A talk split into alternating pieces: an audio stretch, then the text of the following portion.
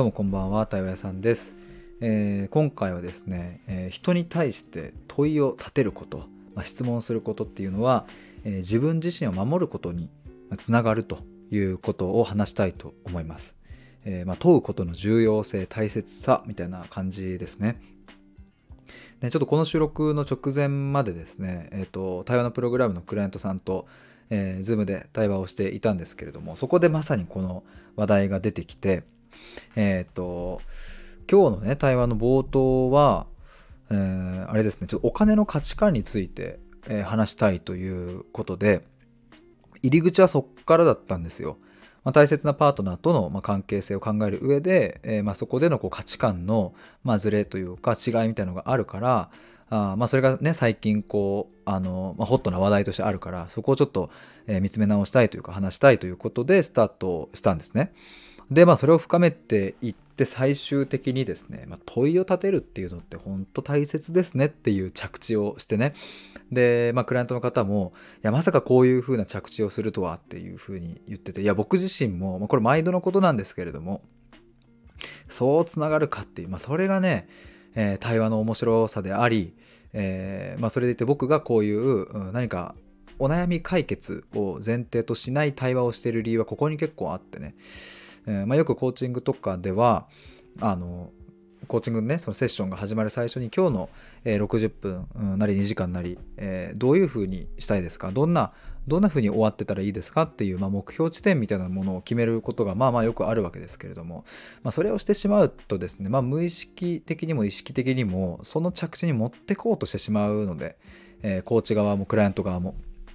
だからやっぱ発展的になっていかないっていう側面があってね、まあ、もちろん目標を決めるからこそ出てくる話題もあったりして、まあ、これは一長一短だなと思うんですけれども、まあ、ただ僕の価値観僕がやりたいこととしては、えー、こういうふうにしようっていう目的を定めずにとにかく、うん、深掘りして深掘って、えその人の哲学的な領域言葉に、えしたことがない領域だったり、まあ、思わぬ方向にこう行った時に出てくること、まあ、それを純粋に楽しみながら深めていくっていうことが、えー、僕はね本当に必要だなと思うし、まあ、ただ楽しいからやってるってだけじゃなくってそれがその、まあ、クライアントさん自身のぶれない軸になってったり自信になったり最終的には自分らしく生きるとかね自分の人生を自分で動かすとかあそういうふうな人生を全うするってことにつながっていくというふうに僕は信じてるしそういうクライアントさんもたくさんいるし僕自身もそういうふうにやってきたので、まあ、そこに僕の信念があって、まあ、こういう対話をしているわけですけれども、まあ、ちょっと話それましたが、ま、今日はですねそんなクライアントさんと話している中で、ま、この問うっていうことの大切さを今日改めてねすごく僕も実感しました。まあ普段から僕は問いを立てるっていうのは話してますけど、まあ、こうしてね、あの、まあ、リアルなというかね、生でこう話を、対話をして、えー、だからこそこう出てきた今日の話があるので、えー、それぜひ皆さんにちょっと共有したいなと思います。ちなみにね、これ今日そういえばね、あの、えっ、ー、と、また別の方、別のクライアントさんとも対話をしていて、え、その後に一本収録を撮ったんですよ。いつか失ってしまうという怖さとどう向き合っていくかって。でそこでも話の、また今ねこう話してちょっと若干声が通りづらいですちょっと一旦水飲みます。すいません。いや冬になるとやっぱ乾燥しますね。ちょっと本題に入る前に、えっと、来月ですね、1月15日にミシルさんと大阪でトークライブをやります。ね、大阪ちょっと難しいって方はですね、ぜひオンラインの配信チケット、アーカイブもありますので、ぜひそちらお買い求めいただいて、えー、ここでしか聞けない話と銘打って、ミシルさんの話をたくさん僕が、えー、聞き出したいと思いますので、えー、ぜひですね、えっ、と、見てくれると嬉しいなと思います。さらに1月の21日の日曜日、えっ、と、対話会、これミシルさんとですね、えー、5回目の対話会をやります。で、今、3名の方にお申し込みいただいているので、えー、あと3枠空いてますので、えー、参加したい方、お早めに僕の方までご連絡ください。両方とも、えーと、概要欄にリンク貼っておきますので、気になる方覗いてみてください。えー、ということで、本題ですが、まあ、問うって大切っていう話なんですけれども、うんとまあ、今日クライアントさんとはですね、えっ、と、パートナーについて、パートナーとの関係性についての話だったんですね。えっ、ー、と、で、そうだな、あの、まあ、要点をかいつまんで話すと、まあ、そのお金の価値観みたいなところが、えー、まあ、お互いの、うん主張するというかその思ってる価値観とは結構まああの差があるというか、えー、大きく違いがあるということで、えーとまあ、そこについていろいろお話を聞いてったんですけれどもそこからどうなったのかな？そこからですねえっ、ー、とそのパートナー以外の、うん、お金にまつわる話も聞いたんですね。えー、それはそのクライアントさんの幼少期にまつわることで、えーとまあ、そのお母さんのお金の価値観の話だったりお父さんとかあとおじいちゃんおばあちゃんとかね、えー、そういう家族内での、まあ、お金に関するまあまあトラブルがあったりとか、まあ、いろんなね考え方の違いとかそういうものがあったみたいな話とかもこういろいろ聞いていったわけですよ。で、えー、っとまたその後、うん、そのパートナーさんとのあ話に戻ってきてとかねいろいろこう話を聞いているとですね浮かび上がってきたのがあの、まあ、確かにお金の部分での価値観の相違っていうのは、うん、確かにあると。ただあのもうちょっとこう話を聞いていくと分かってきたのがその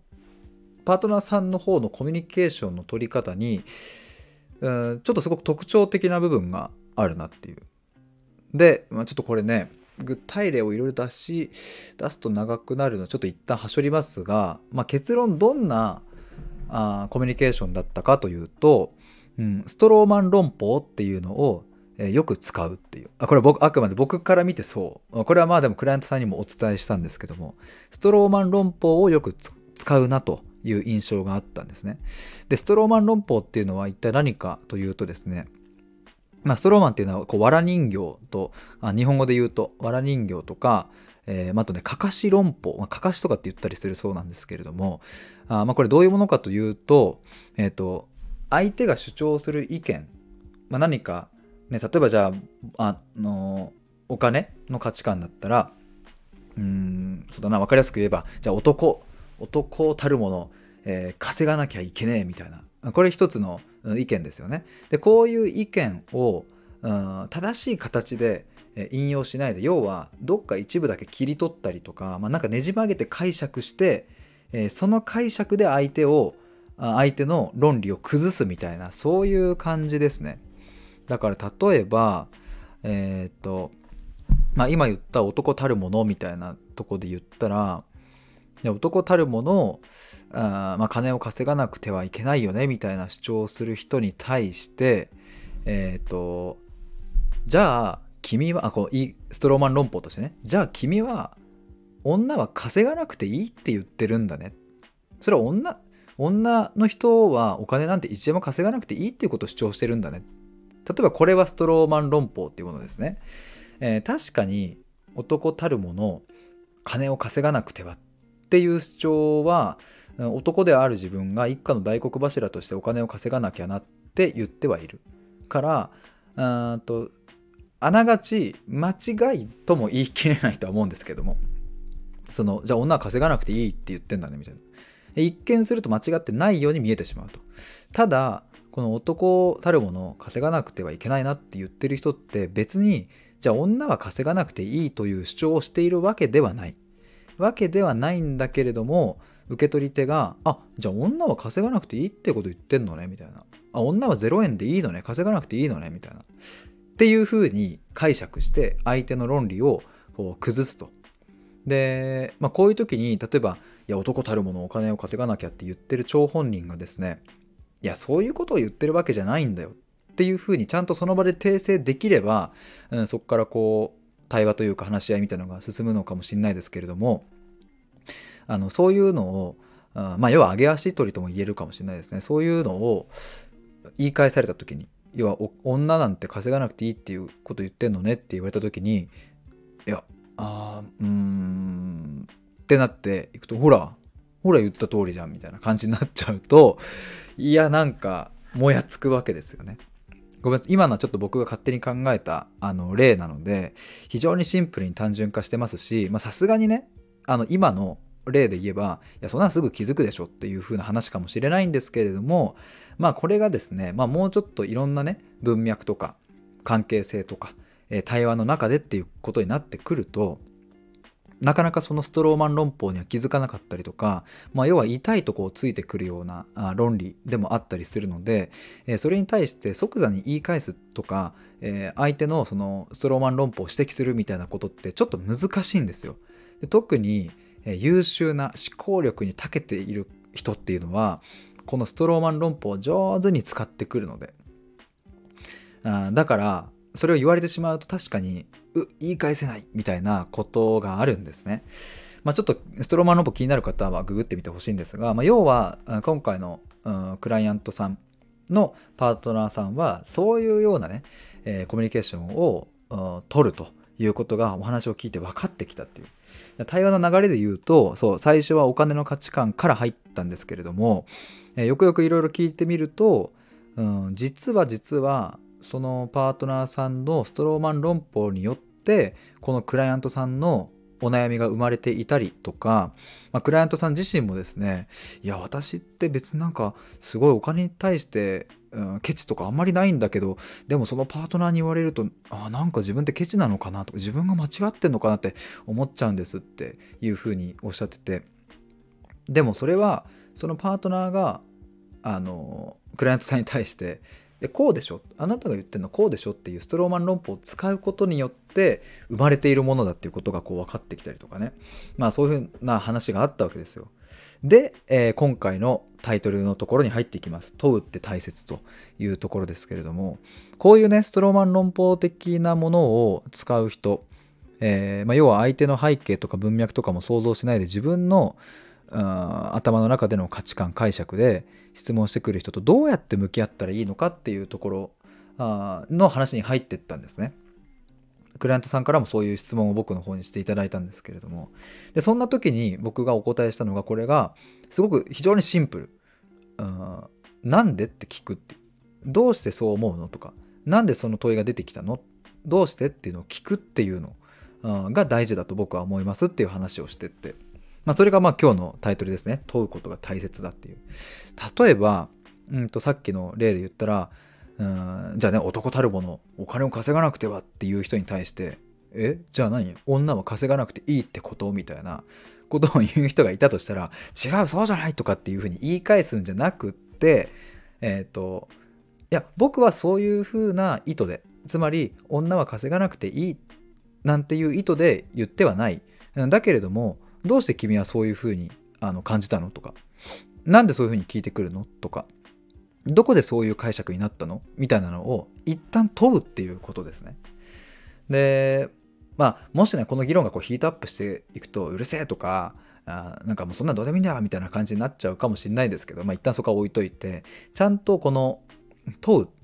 相手の相手がもしねそうやってストローマン論法を使って痛いとこをついてくるようなことがあったらその論理を崩すことは難しいかもしれないですけれども一旦問いを立てて相手にパスするっていうこれがねすごく重要だってであのー、やっぱりさっき言ったように上手にねこのね論理立ててストローマン論法を使ってくる人っていうのはなかなかね本当に巧妙なので気づけないんですよ。ああこれは。本当に上手だなって、これ、他のクライアントさんとかでも話聞いてると、このパターンよくあるんですけどもね、これはね、気づかないんですね。だから、そこの論理の穴を指摘するというよりは、一旦、問いに対して問いで返すっていうことですね。それが結構重要です。問われるとついつい答えたくなりますし、え質問に対して質問で返すっていうのはあの邪道みたいな風に言われることもあるかもしれないですが、まあ、それは確かにビジネスシーンとかね何か利益が関わってきたりとか結果を出さなきゃいけないみたいなシーンにおいてはあ質問に対して質問で返すっていうのは邪道なのかもしれないですけれどもいやでもそういうシーンでもね全然ありっすよ。問いっていうのは答えなきゃいけないという決まりなんてあのどこにもないのでむしろその問いによってうんと見逃されてしまう意見とか感情みたいなものがあるので、えー、問われた時には一旦問い直すっていうのはめちゃめちゃ有効な手段というかとても対話的だなと僕は思うのでね、まあ、ちなみにじゃあもし、うん、問いに対して問いでね返した時にいやまずは質問に答えろっていうふうに主張してくる人もいそうですよね。でまあもしそんなようなことを言われたらですねあの分かった。じゃああの答えるけれども質問には答えたくない。それが今の回答ですっていうふうに言ったりとか、まあ、ちょっとこの意地悪な視点かもしれないですけど、まあ、そういうふうに返してみたりだとか、まあ、ちょっとここは、うんまあ、今ちょっとあえて意地悪っぽく言いましたけれども遊び心を持ってゲーム的になんか、うん、その対話をしていくっていうのも一つ手なのかもしれないなと思ったりしますね。あの普段僕はこうそうだなクライアントさんと、うん深めていくっていう対話をしているので、えー、言い合うことなんてもちろんないですけれどもまあでも僕も過去にですねあったんですよそういうことは。言い合ったりとか。うんそういう時にはですねなかなか冷静になれないっていう時もまあまああったんですけれどもただやっぱ本当にこう気持ちが舞い上がっても嫌な気持ちをしてもぐっとも腹の底に力入れて一旦聞くっていう一旦質問するで相手の話をちゃんと聞くっていうのってこれはね自分を守るためあそう。これ言ってたんだっけ僕タイトルでね。なんかタイトルごっちゃになった。あの自分を守るためにめちゃくちゃ大事。ややっと回収できたか。じゃあ今。そうやっぱストローマン論法に飲まれてしまうとですね自分は要はさっきのねまたちょっと例出しますよ。あの男たるもの稼ぐべきってえー、言っているだけで別に女は稼がなくていいなんて言ってるわけじゃないのに相手のその論理に飲まれてしまうと、うん、自分がそれを主張してることになってしまうわけですよね。反論できないと。それってなんか尺じゃないですか。なんかね嫌ですよね。もやっとしますよね。だからあのそういうことを言われた時にはねちゃんと問い返すと。なんでそういうふうに思ったの？僕はそうは思わなかったけれどどうしてそういう解釈したの？なんでそういう言葉になるの？その言葉にはどんな意味が込められてるのってえちゃんと聞くっていうことですね。うん、でまあなんだろうそういう問いに対して面倒くせえなとかっていうふうに、えー、返して、えー、来るとすれば それはあまあ一つは本当にその関係性を深めていく必要性はあるのかなっていう疑問にはなっちゃいますけれども、うん、でもそういうふうに問われてもぐっと腹に力込めてそれでも聞くっていうことをできるとですねそれは自分の心感性をちゃんと守ることにつながるので、うん、相手を守るよりも自分を守るっていうまずここに注目してみては、えー、どうでしょうかというそんな話でございました。ちょっといろいろ話が飛び飛びになりましたけれどもうんと問うっていうこと。是非皆さん大切な相手ほどちゃんと問うっていうことをやってみてください。あ以上になります、えー、最後まで聞いてくださってありがとうございました。では以上です。バイバーイ。